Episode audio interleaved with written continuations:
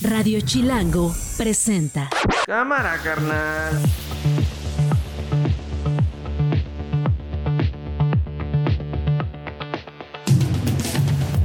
Soy Nacho Lozano y esto no es un noticiero. Así suena el mediodía. Fue encontrada con vida la presidenta municipal de Cotija, Yolanda, y ella fue encontrada en el municipio de Villamar, que elementos de Sedena informaban a su vez que fue localizada en este lugar. Posteriormente fue trasladada a su municipio Cotija, nos informan que su estado de salud está estable. Celebramos esto, que ya se haya liberado a la presidenta municipal. En el informe del secretario de la Defensa Nacional, pues no hay nada. Él no da respuesta, ni el presidente ni él se da respuesta a la información que solicitaron los padres de familia. Las llamadas eran muy cortas, de segundos. Estoy bien, después te llamo. No me busques. Estoy bien. Cuando tenga tiempo te llamo. Esto no es un noticiero. Nueve años, nueve años desde la desaparición de los 43 normalistas de Ayotzinapa. Si nos están escuchando en la Ciudad de México y van a estar moviéndose de un punto a otro en la capital, quédense en esto no es un noticiero porque más adelantito les voy a tener el reporte vial con la oficial del Centro de Orientación Vial para que nos diga qué avenidas van a estar cerradas porque va a haber protestas a partir de la 1, 3 y 4 de la tarde, así que estén pendientes de Esto no es un noticiero. Eduardo Alavés es reportero de Chilango. Llegamos a, esto a estos nueve años, Eduardo, y hay que decirlo, los padres de los 43 normalistas de Ayotzinapa no están satisfechos. Hay una acusación allá de Vidulfo Rosales, que es su abogado, diciendo lo que nos dijo el presidente Andrés Manuel López Obrador, lo que nos ha dicho el secretario de la Defensa Nacional, el gobierno federal en general, con quienes se han reunido Eduardo, y lo que nos ha dicho Alejandro Encinas Rodríguez, el subsecretario de Derechos Humanos, es prácticamente la misma verdad histórica de Jesús Murillo Caram. Bienvenido, Eduardo.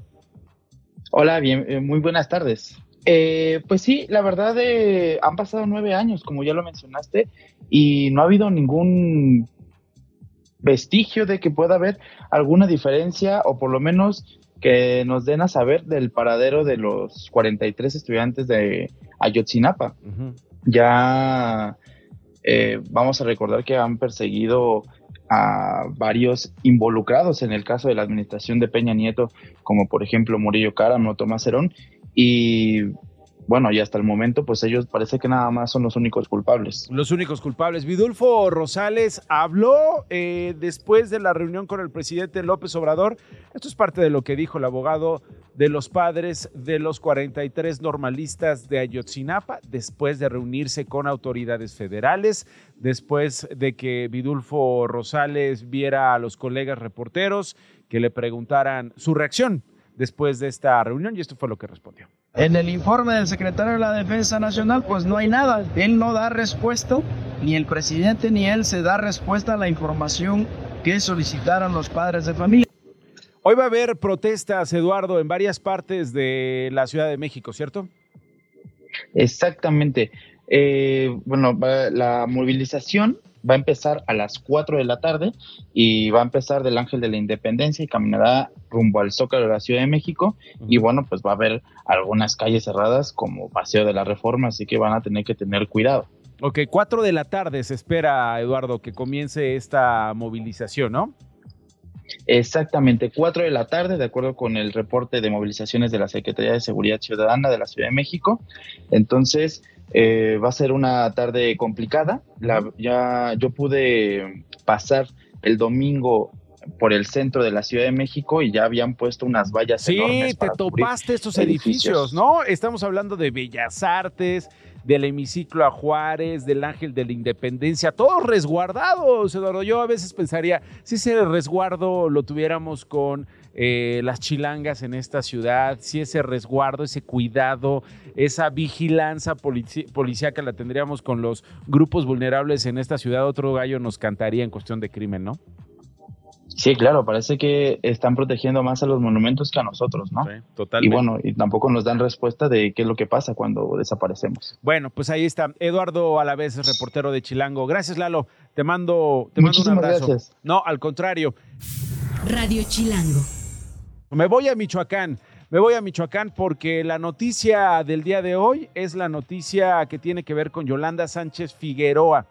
Esta cosa que ayer estuvimos nosotros contando, desde el fin de semana la secuestraron. El viernes teníamos detalles eh, de que ella había pues sido eh, amenazada, eh, todavía habría tenido contacto con sus colaboradores, con su familia y finalmente Yolanda Sánchez Figueroa viaja a Zapopan, al estado de Jalisco y desaparece. Hoy el director general de Cuadratín, Francisco García Davish, dio la confirmación de que Yolanda Sánchez eh, desde muy temprano había sido liberada eh, Paco, gracias por tomarme la comunicación. Decía, tú eres el director general de Cuadratín. Hoy, 6 de la mañana, según confirmó la información que tú diste a conocer desde tempranito, Paco, eh, Yolanda Sánchez hace contacto con su jefe de policía allá en Cotija y finalmente llega un operativo a recuperarla en un autobús, Paco. Efectivamente, Nacho, así como lo eh, comentas, así ocurrió. Desde esta mañana ya hubo una gran movilización de de personal policial, estatal, de los marinos, del ejército, todos se dirigieron hacia este punto geográfico que se ubica en la zona de colindancia entre Michoacán y Jalisco, el municipio de Cotija, en virtud de que después de casi tres eh, días de cautiverio retornó sana y salva la alcaldesa Yolanda Sánchez Figueroa, quien el sábado eh, por la tarde en el municipio de Zapopan Jalisco fue, fue privada de su libertad por, una, por un comando, eh, personas armadas que eh, se la llevaron en, en, tres eh, camionetas, no se llevaron a dos jovencitas que la acompañaban, una menor de edad de 17 años, su hija, y otra de 21 años, su nuera. Ellas fueron, ellas fueron dejadas allí en ese sitio en donde la alcaldesa se disponía a abordar un auto de alquiler para trasladarse a su hotel. Ella llegó por la mañana a Zapopan procedente de Cotija para eh, acudir a una, a una cita eh, médica, la cual eh, cumplió posteriormente con sus dos familiares, se dirigió a una plaza comercial a, a ingerir algunos alimentos, a caminar un poco, y ya cuando se iban hacia el hotel fue que ocurrieron estos hechos eh, Nacho, que mantuvieron en vilo eh, a la opinión pública, no solamente aquí en Michoacán, está siendo asistida por eh, personal de la Fiscalía General de Michoacán, están con ella médicos, psicólogos, una serie de especialistas que están trabajando con ella tanto en el estado como en su estado físico como en el emocional.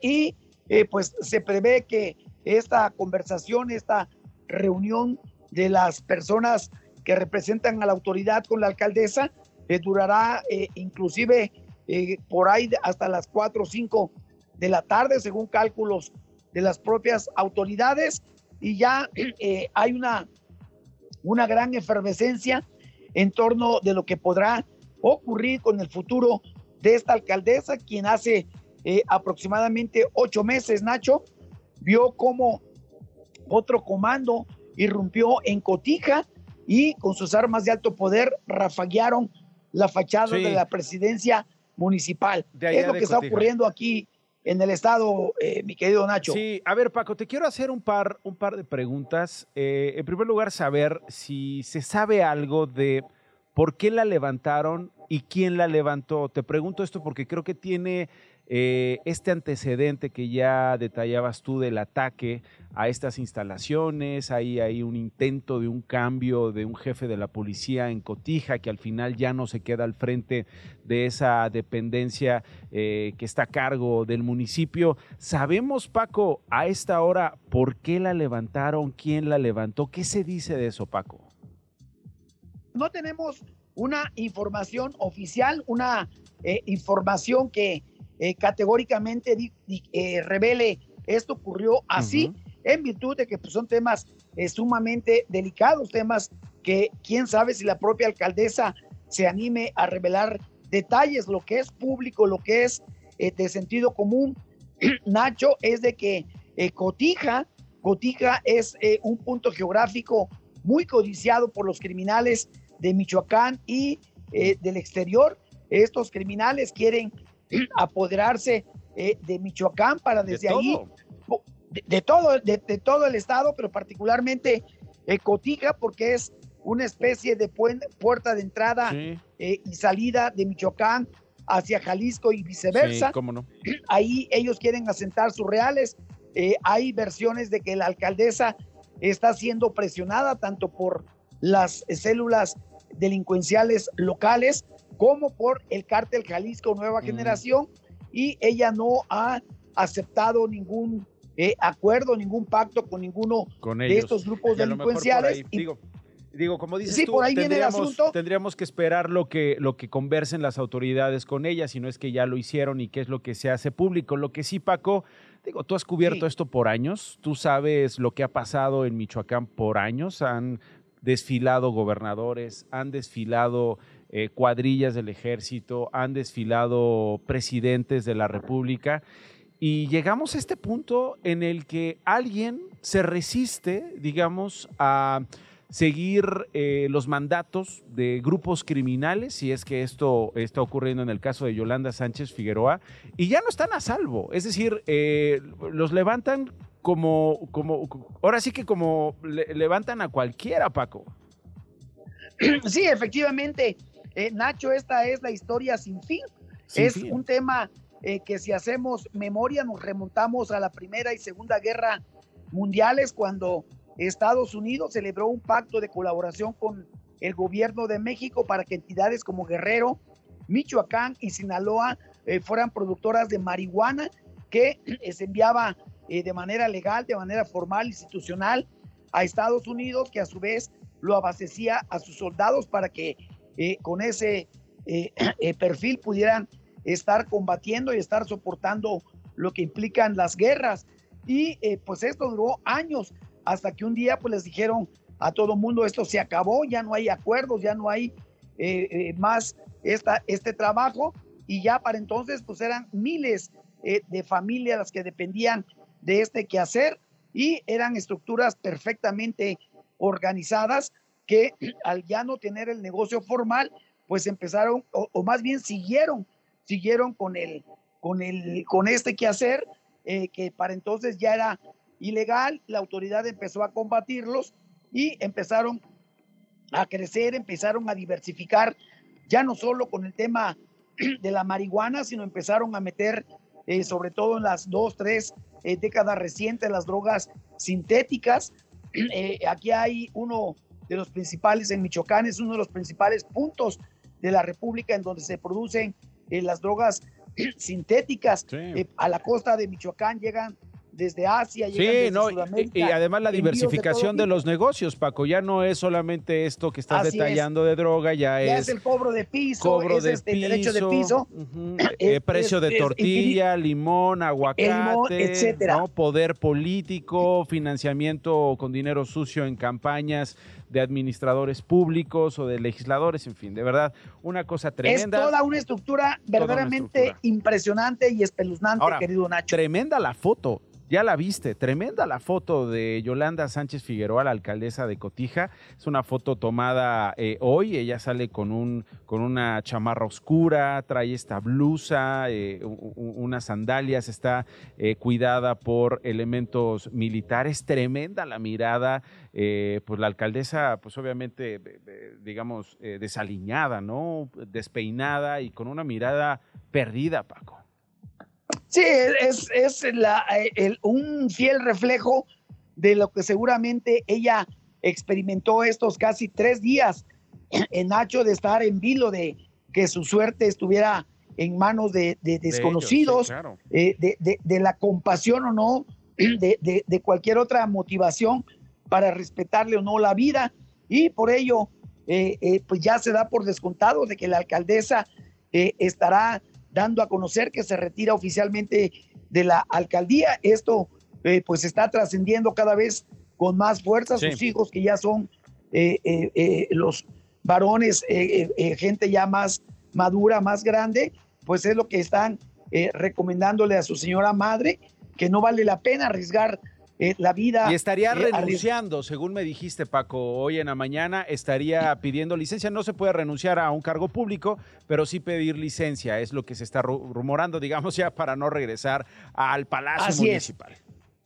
Así es, efectivamente, ya entonces el cabildo, Qué duro. el cabildo local ya decidiría si no se ponen de acuerdo, el Congreso de Michoacán entraría en acción. Para pero es lo que se da por descontado, pero habrá que esperar. Hay que esperar. Eh, Nacho, qué es lo que qué es lo que se da a conocer de manera oficial. Eso va a pasar en las próximas horas. Por lo pronto, Francisco García Davich, director general de Cuadratín, te mando un abrazo y como siempre, gracias por tu disposición con estos detalles. Paco lo confirmó a través de su agencia, estos eh, detalles que supimos de Yolanda Sánchez. Fue el medio que comenzó a documentar eh, y a circular con estas primeras versiones de la liberación. El gobernador de Jalisco, Enrique Alfaro, ya habló, lo hizo hace algunos instantes, sobre eh, los tres días de en cautiverio de Yolanda Sánchez Figueroa, secuestrada en Zapopan. Sí, afortunadamente la presidenta municipal está bien. Eh, fue localizada en Michoacán en un operativo de la Guardia. Eh, los dos estados habíamos desplegado un operativo de búsqueda muy, muy intenso. Eh, la investigación seguirá en coordinación con la Fiscalía del Estado de Michoacán. Bueno, pues ojalá y esta coordinación sea no solamente para reaccionar en estos casos, sino sobre todo para prevenir, identificar a estas células cómo operan y prevenir este tipo de delitos. Radio Chilango. Aquí les dejo a Hugo López Gatel, esto es increíble. Hugo López Gatel quiere ser jefe de gobierno de la Ciudad de México, esto es increíble. Y esta es una de sus primeras declaraciones sobre por qué quiere ser jefe de gobierno de la capital del país. Y terminando el registro para la selección de la coordinación de los comités de la transformación en la Ciudad de México. Mañana tendrán noticias de nosotros. Vamos a presentar una propuesta muy interesante, muy integral, muy abarcadora, basada en derechos, basada en justicia social y basada en una sociedad humanista, humanizar la ciudad. Ese es nuestro proyecto.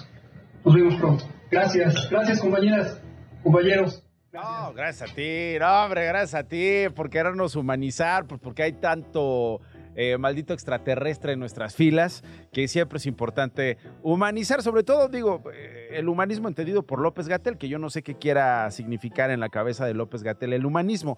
Hay una carta a la opinión pública eh, que se publicó ayer 25 de septiembre de 2023, Antonio Lascano Araujo, Eduardo Matos Moctezuma, Graciela de la Torre, Wolfi Cottom, Nicolás Echevarría y Sergio Raúl Arroyo la firman y entre otras cosas dicen, por distintos medios se ha informado sobre el interés de López Gatel de ser precandidato a la Ciudad de México, al margen de las posibilidades reales que pueda tener para conseguir esta candidatura de Morena, los firmantes rechazamos enfáticamente su postulación que consideramos un acto que desafía cualquier precedente de cinismo. Antonio Lascano está con nosotros.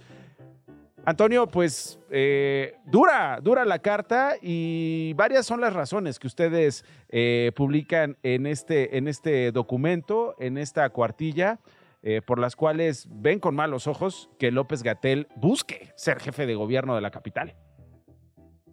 Sí, efectivamente, Nacho, buenas eh, tardes, buenas noches para mí. Déjame comenzar refiriéndome a la declaración que acabas de reproducir de Hugo López El humanismo, hablemos de humanismo, Toño. En donde, si te das cuenta, él usa el plural majestático eh, habla como los reyes, como los papas, pronto oirán de nosotros.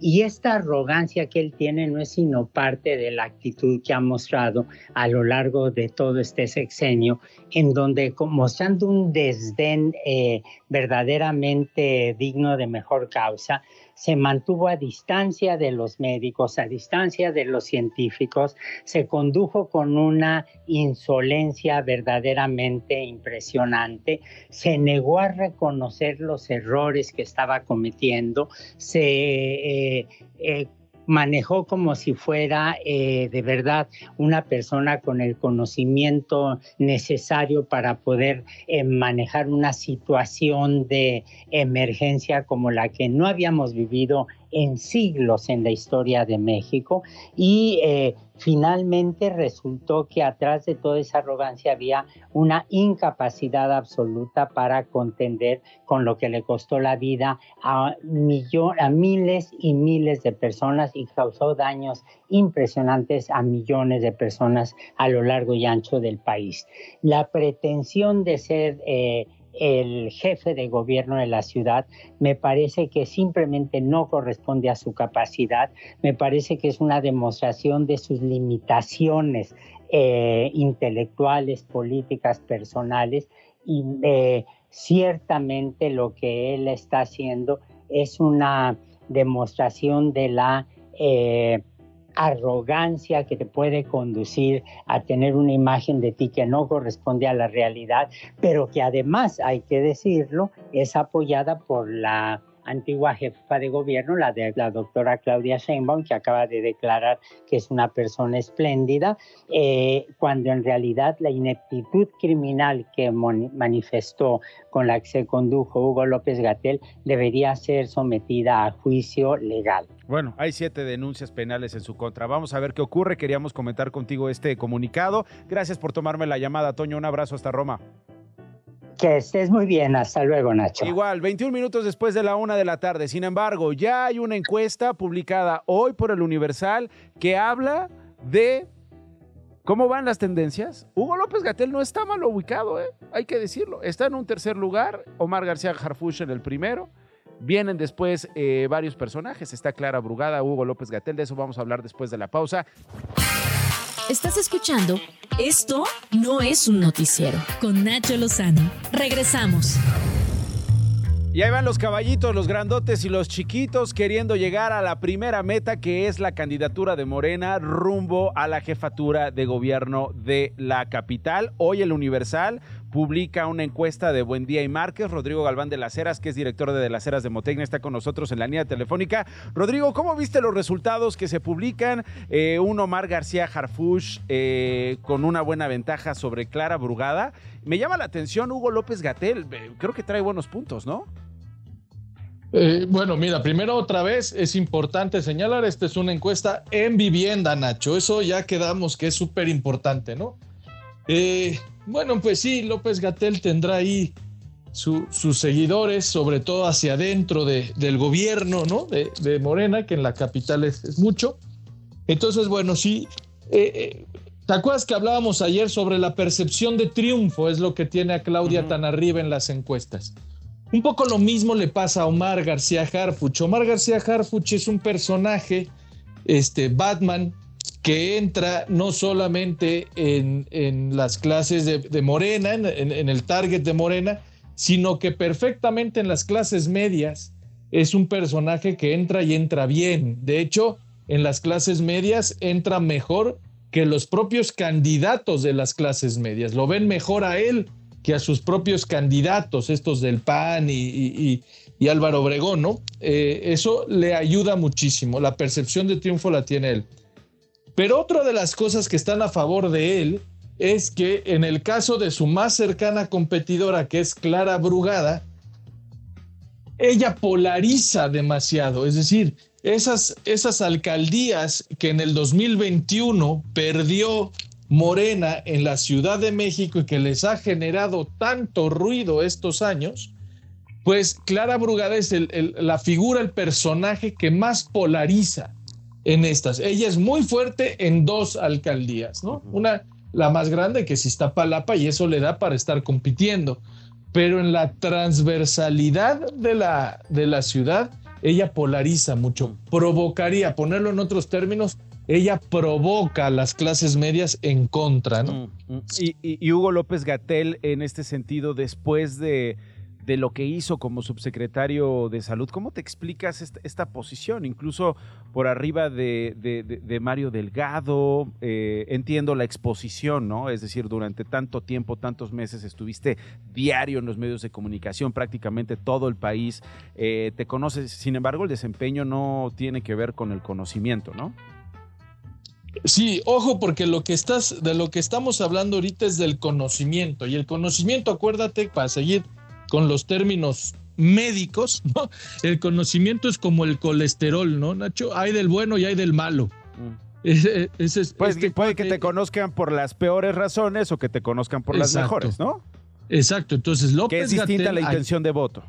es completamente distinto, ¿no? Entonces, él tiene un 72% de conocimiento, hay que entender que el señor estuvo todos los días, dos horas, diario, todos los días en las mañanas, este, en los medios nacionales. Ahora, si tú ves, es el que eh, después de Dolores Padierna, es el que más negativos trae, ¿no? Sí, sí, o sí. sea, su balance es muy negativo.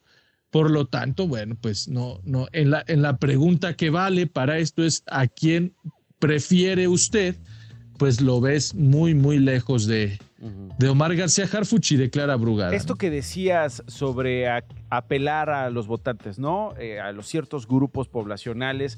eh, eh, yo, yo, yo te plantearía, eh, mi querido Rodrigo, el asunto de los duros, de los fieles a, las, a la 4T, pero de López Obrador o de la identidad de Morena o de la propia identidad de eh, hoy la que lleva el bastón de mando, eh, Claudia Sheinbaum. En ese sentido, ¿cómo ubicas a los punteros? A Omar García Harfush, eh, le habla a los que están más allá de Morena, fuera de Morena, a Clara Brugada, ¿a quién le está apelando Clara Brugada, digamos, dentro del partido o con, este, con miras a poder convencer a alguien afuera? Sí, eso es bien importante lo que dices, porque yo creo que la decisión se va a basar en eso. Mira, hay quien dice que Omar García Harfuch no cae bien entre los duros. Pero bueno, pues si ya no me, si ya me dicen que Claudia Sheinbaum no es de los duros, ¿no? Y, y que, que yo entienda, Claudia Sheinbaum hoy es la jefa de los duros, ¿no? Además, ella va a estar en la boleta.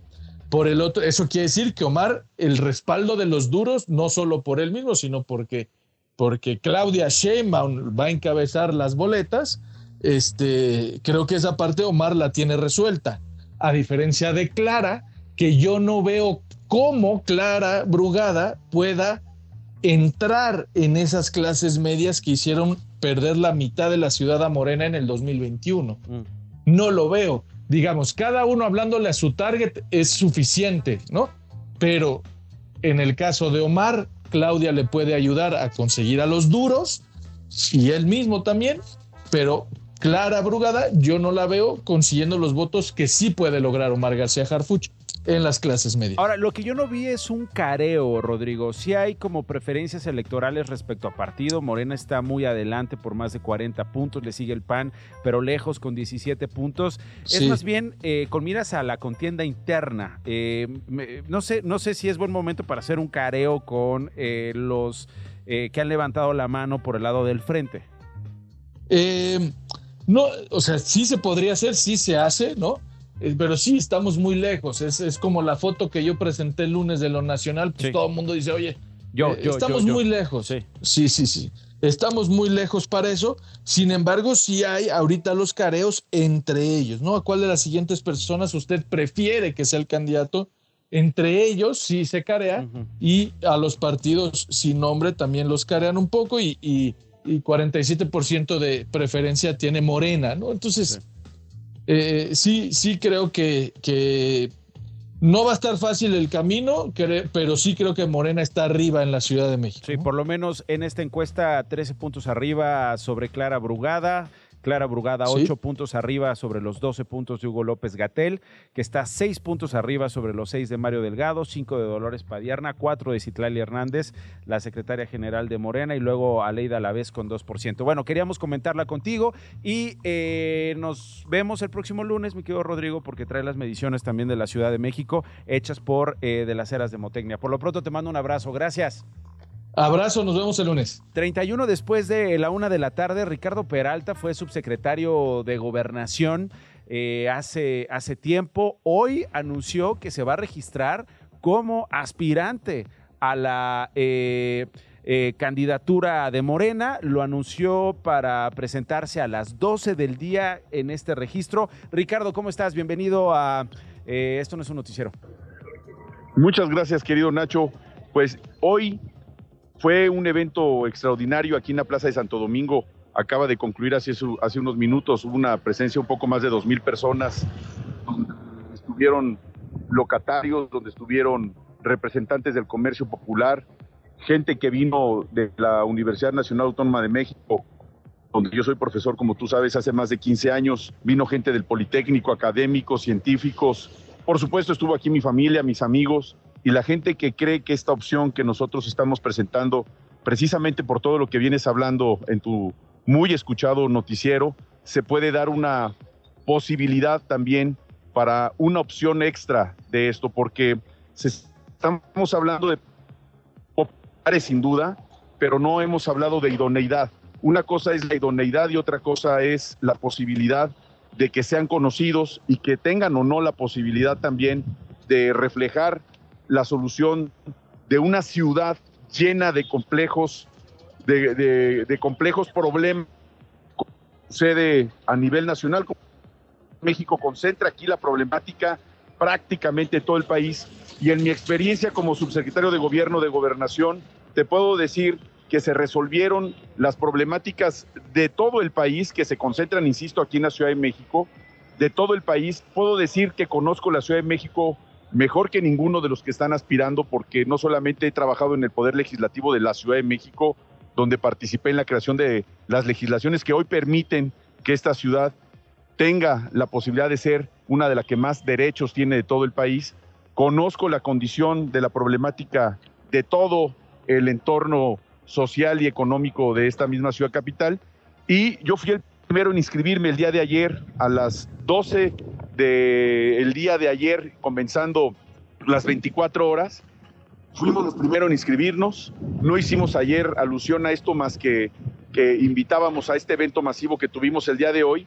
Y vamos a recorrer de aquí al día 30 las 16 alcaldías.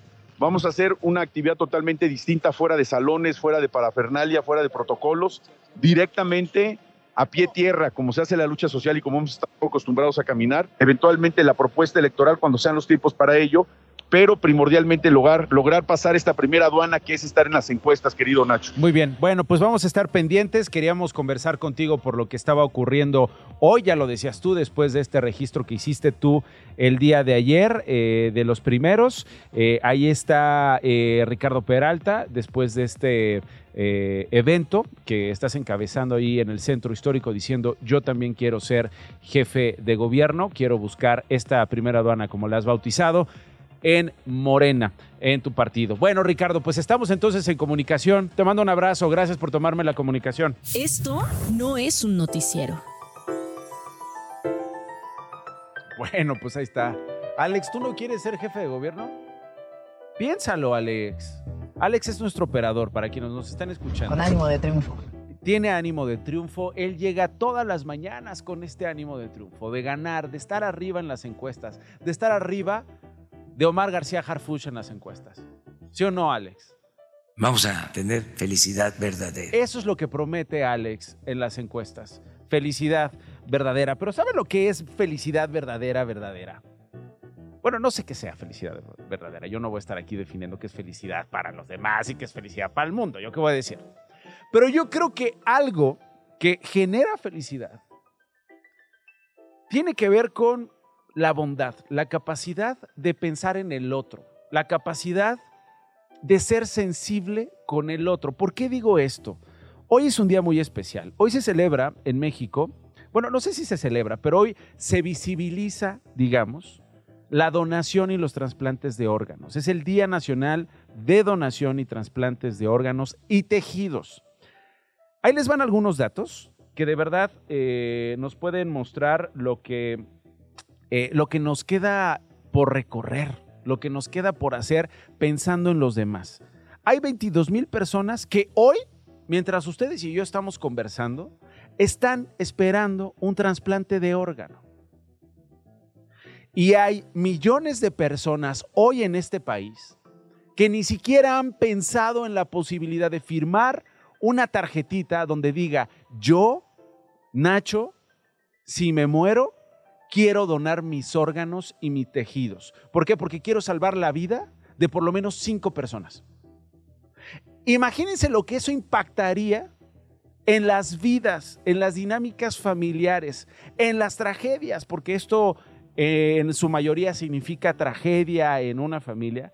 esperar un órgano, lo que resolvería para esas vidas, para esos destinos, si nosotros decidimos hacerlo. Muchas personas lo han hecho, muchos padres de familia lo han hecho cuando tienen a sus hijos con muerte cerebral, muchos hijos que tienen a sus padres en una situación eh, que es insalvable han tomado esta decisión, esta decisión porque a lo mejor así lo hablaron en vida, porque a lo mejor se quedaron con esa responsabilidad jurídica, con esa responsabilidad que yo diría también es humana respecto a los demás. Por eso me da muchísimo gusto y es para mí de verdad un privilegio conversar con Vanessa Slim Domit.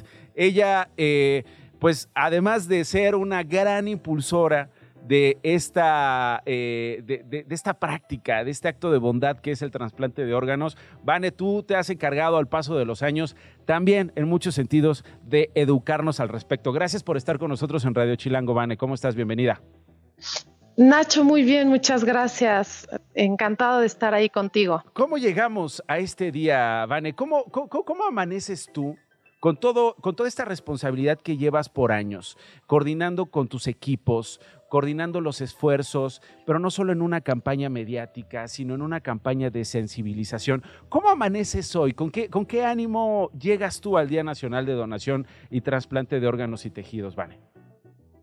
Ay, Nacho, pues mira, primero con mucha responsabilidad, con muchas ganas de seguir trabajando, viendo los testimonios que hay, viendo la necesidad de la gente este, y el antes y el después de un trasplante, con, mucha motivación por seguir trabajando y con la responsabilidad de hacer lo que esté en nuestras manos y, y los invito a que lo que esté en las manos de cada uno de ustedes que lo, que lo lleven a cabo, ¿no? No hay acción demasiado pequeña como para que sume a una gran causa, que es la donación de órganos. Por ejemplo, Vane, el tomar la decisión de tener una tarjeta de donador voluntario, ¿no? Sin duda, Nacho. Y sabes que esta tarjeta hay de diferentes asociaciones o instituciones, pero recordarles que es una tarjeta que al final es simbólica, que es una, es para que la gente de tu alrededor sepa que quieres ser donador y que lo más importante cuando ya decidiste que sí quieres donar tus órganos al morir, si estás en las circunstancias correctas, es platicarlo con la familia, porque de ellos depende que sí se haga tu voluntad de donar o que, o que, o que no. A ver, ahí está, ahí está un asunto complicado, un asunto espinoso. ¿Cómo hablar este tema con la familia, Vane? En una, en una sociedad eh, tan prejuiciosa, no necesariamente tenemos toda la información, hay muchos mitos, hay muchas mentiras alrededor de la, de, la donación de órganos y tejidos. ¿Cómo, cómo, cómo se puede comenzar una conversación en familia para hablar de esto? Pues mira, Nacho, yo creo que es un tema espinoso porque a nadie nos gusta hablar de cuando nos vamos a morir, a pesar de que es un hecho eh, que llegará ese día. Y lo que hemos visto a lo largo de todos estos años que hemos trabajado en esta sensibilización y concientización es que no es cuestión de generosidad, es cuestión de desinformación. Entonces, lo primero mm. que haría es que se informen un poco. Creo que lo que más miedo da es lo que no conocemos. Y en la medida que vayamos escuchando testimonios, escuchando a médicos de cómo, cómo es el protocolo de, de donación y trasplante. En la medida que nos vayamos informando, es, este, es más fácil platicarlo. Y algo muy curioso que, hemos visto a lo largo a través de estos años es que son las generaciones más grandes de edad, las más, a las que les cuesta más trabajo. Si tú platicas con los niños, para ellos es obvio este tema de si yo ya no los necesito, ¿por qué no regalarlos, no? ¿Por qué no donarlos? Entonces, yo los invito a que se informen. En México, el más del 70% de los trasplantes de riñón se hacen por una donación de un donador vivo. Mm. Eso nos habla de la generosidad del mexicano, ¿no? Que además en momentos de, desastre y de crisis siempre estamos. al pie del cañón, sí. Sí, como tú lo has estado encabezando, además Héroes por la Vida, esta asociación Bane, eh, que bueno, tú eres eh, parte de Héroes por la Vida, hay una cantidad de historias eh, de, personas que colaboran contigo y ahí en esta página héroesporlavida.org justamente están las respuestas a las preguntas que estamos planteando tú y yo en esta charla. ¿Qué es un trasplante? ¿Cómo se puede ser donador? Y sobre todo los testimonios de gente que ha donado y que ha recibido un órgano y que básicamente redimensionan, ¿no? Eh, lo que es el ser humano, lo que es capaz de hacer un mexicano en un país como este. De repente nos clavamos en las noticias duras, en las eh, noticias terribles que hablan no necesariamente de la bondad de los mexicanos, pero pues esta es una muestra de lo, de lo otro, ¿no? Sin duda, sin duda, Nacho. Y sabes que yo también les diría, hay datos muy duros en, en cuanto a, la gente que está esperando, en cuanto a los años que hay que esperar para, para poder recibir un órgano ya estando en la lista. Pero quitemos la parte de los números que hay y pongamos la cara de la persona que hay detrás de cada una de esas, de, esa, de esos números, ¿no? De la persona que está esperando es, tiene una familia, es este, a lo mejor está, tiene que estar eh, este, conectado a una máquina y no puede ser productivo ni para su familia, ni para la sociedad, ni para el país. Entonces, ponerle cara a cada uno de esos números para, para abrir un poco esta generosidad y esta empatía que dices tú, ¿no, Nacho? Sí, no, totalmente. Ojalá y por allá suenen esas, esas cuerdas, se toquen esas guitarras y de verdad haya, eh, eh, haya esta conversación y sobre todo este cambio de actitud frente a, a lo demás, lo capaz que somos de ser héroes todos los días eh, y, la verdad es que qué coraje eh, dejar este, este mundo y no haber tomado esa decisión, no haber tenido esa conversación antes de eso. Vale, pues muchas felicidades por el esfuerzo que hacen en Héroes por la Vida, muchas felicidades por los esfuerzos que hacen en la Fundación eh, Carlos Slim en muchos sentidos, sobre todo en asuntos que tienen que ver con salud. Y gracias de verdad por estar con nosotros en Radio Chilango y compartir pues esta, esta conversación en este día tan especial, Vane. Muchas gracias a ti, Nacho, y por siempre estar apoyando esta causa también.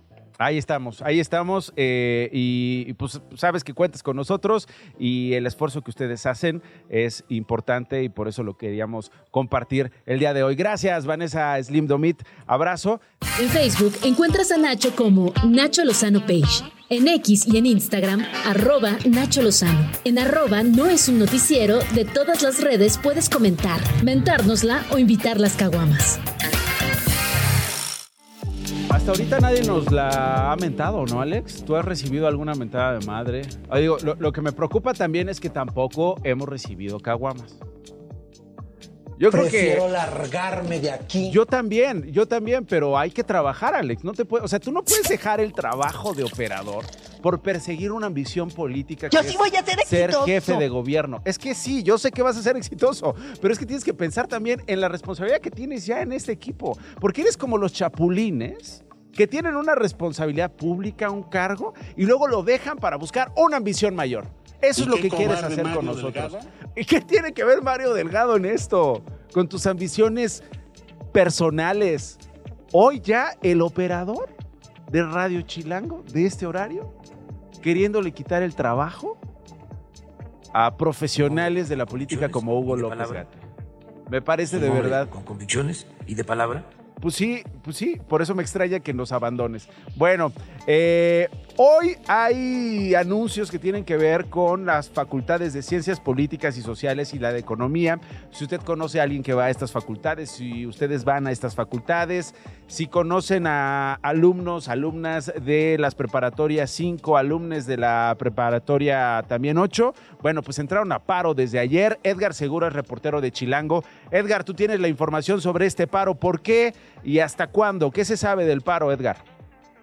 Hola Nacho, buenas tardes. Eh, pues sí, eh, esta semana se, se abren pues dos heridas muy importantes en la historia de México, que son la desaparición de los 43 normalistas de Ayotzinapa, que cumplen nueve años, y el próximo lunes, 2 eh, de octubre, el, aniversario 55 de la matanza de Tlatelolco, y los paros en las escuelas y facultades de la UNAM pues tienen que ver con, con esto. Eh, como bien mencionas, ayer entraron en paro la Facultad de Ciencias Políticas y Sociales, la Facultad de Economía, también la Facultad de Ciencias y la Facultad de Filosofía y Letras. Entonces, eh, el paro eh, de este día tiene que ver con pues, la posibilidad de que los alumnos puedan acudir a, la marcha de, este 26 de septiembre, pero eh, en, algunos casos la, el paro se va a extender hasta el 2 de octubre. Es el caso de la Facultad de Ciencias Políticas y Sociales, donde las actividades se reanudan mañana, pero se interrumpen nuevamente el jueves para participar en la marcha a favor del aborto el 28 de septiembre y se vuelven a interrumpir el lunes para participar en la marcha del 2 de octubre. Eh, en el caso de la Facultad de Economía, eh, hay un paro total de actividades desde hoy hasta el día lunes, mientras que eh, Filosofía y Letras y Ciencias sí regresan a las actividades el día de mañana. Okay.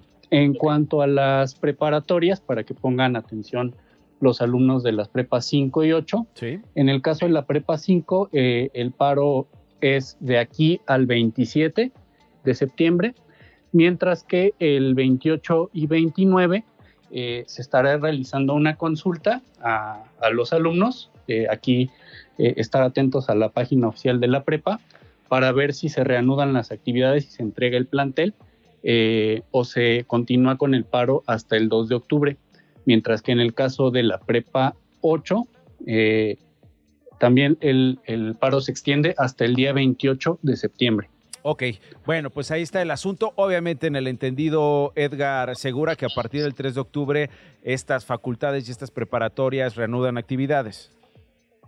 Así es, eso es lo que se ha manejado de acuerdo con las asambleas estudiantiles, tanto de las prepas como en las facultades. Como de las facultades, Ciencias Políticas y Sociales y Economía. Y repito, las preparatorias 5 y 8 con información de Edgar Segura, al que ustedes acaban de escuchar. Él es reportero de Chilango y yo te agradezco mucho, como siempre, Edgar, que nos compartas esta información. Un abrazo. Abrazo, Nacho. 48 después de la una. Radio Chilango. Eh, ah, oigan, un tema duro un tema durísimo, durísimo, durísimo que hemos venido comentando en los últimos días. el presunto feminicidio de eh, Montserrat Juárez. Eh, ¿Qué pasó con Montserrat Juárez? Sabemos que era una joven que había tenido una ficha de desaparición en el Estado de México, que se había presentado incluso ante las autoridades capitalinas para decir, no estoy desaparecida, estoy bien, le llamó la atención a quienes la recibieron en estas oficinas de gobierno pues eh, algunas marcas de violencia. Ella dice que pues eh, eh, no vivía en este círculo de violencia, solo quería pues avisar que no estaba desaparecida, sino que compartía su hogar con su novio, con otro, otro joven con quien había estado compartiendo las últimas semanas de vida. ¿Qué pasó? Pues bueno, se dio a conocer un video que forma parte de una cámara de seguridad en, una, eh, en un edificio en la Miguel Hidalgo, en la colonia Anáhuac, en donde se observa a un hombre con un policía bajar a un cuerpo envuelto en una cobija blanca. Y en esa cobija blanca, hasta donde se sabe, iba el cadáver de Montserrat Juárez Gómez. Habría muerto, se había dicho además en un primer eh, intento por aclarar la situación. Aquí es la pregunta. ¿La fiscalía quiso esconder el feminicidio? ¿Hubo vicios a la hora de hacer los peritajes por la muerte de Montserrat? Que no había signos de violencia en el cuerpo, en el cadáver de Montserrat Juárez Gómez. Sin embargo, después por la insistencia de vecinos y sobre todo familiares y amigos de Montserrat, las cosas han cambiado. Hay dos detenidos. Está detenido el joven que era pareja de Montserrat y su padre están detenidos. Shan Alejandro N, de 27 años, quien era esta pareja, declaró durante la audiencia inicial que golpeó a la joven de 25 años por una supuesta infidelidad. Esto está ocurriendo de último momento. Es información que nos está llegando como parte del el proceso. Yo le decía, Shan Alejandro, de 27 años, fue detenido junto con su padre. Aquí escuchamos a Eridani Palestino, reportera además por más, decirnos que lo habían detenido en la colonia tabacalera hace algunos días, Eridani, y ya hay una declaración en esta audiencia inicial por parte de Shan Alejandro en el que acepta que habría golpeado a esta joven de 25 años, a Monserrat Alejandra eh, perdón, a Montserrat Juárez por una supuesta infidelidad. El presunto feminicida además declaró a las autoridades que no pudo soportar la situación, que estaba muy enamorado. Vecinos de la pareja aseguraron que ella era maltratada de manera constante, además de que siempre salía acompañada por su pareja o la familia de él. Hay también videos, Eridani, de Montserrat bajando con la madre de Shan Alejandro, ¿no? Eh, en una, por lo que se ve, situación de salud comprometida o por lo menos de mucha debilidad. Hola Nacho, muy buenas tardes. Saludos a ti y a tu audiencia. Eh, sí, mira, te comento que pues recientemente la Fiscalía General de Justicia de la Ciudad de México pues inició una investigación interna por las posibles irregularidades pues en las que pudieron incurrir agentes de la Secretaría de Seguridad Ciudadana pues tras el feminicidio de Montserrat Juárez. Aunque como lo dices, en un principio la Secretaría pues dio a conocer que el cuerpo no presentaba signos de violencia, el Instituto de Ciencias Forenses dio a conocer que pues la causa de muerte fue por traumatismo múltiple. Ante este mm. caso, pues el vocero de la dependencia, Ulises Lara, explicó que esta investigación que está llevado a cabo, que, está llevado a cabo desde la Unidad de Asuntos Internos, es para deslindar responsabilidades y pues en caso de acreditarse la comisión de, de, pues, de alguna de ellas, dar parte a la Fiscalía de Investigación de Delitos. Eh, también señaló que se han realizado diversas diligencias en mm. el conjunto habitacional y la agencia funeraria como el análisis de imágenes de cámaras de videovigilancia, tanto privadas como públicas, así como las grabaciones al interior de la Fiscalía de Investigación Territorial en, la Alcaldía Miguel Hidalgo. Eh, hace unos momentos, el secretario de Seguridad Ciudadana, Pablo Vázquez, señaló que hay elementos de la corporación que ya fueron suspendidos pues, por el caso de Montserrat.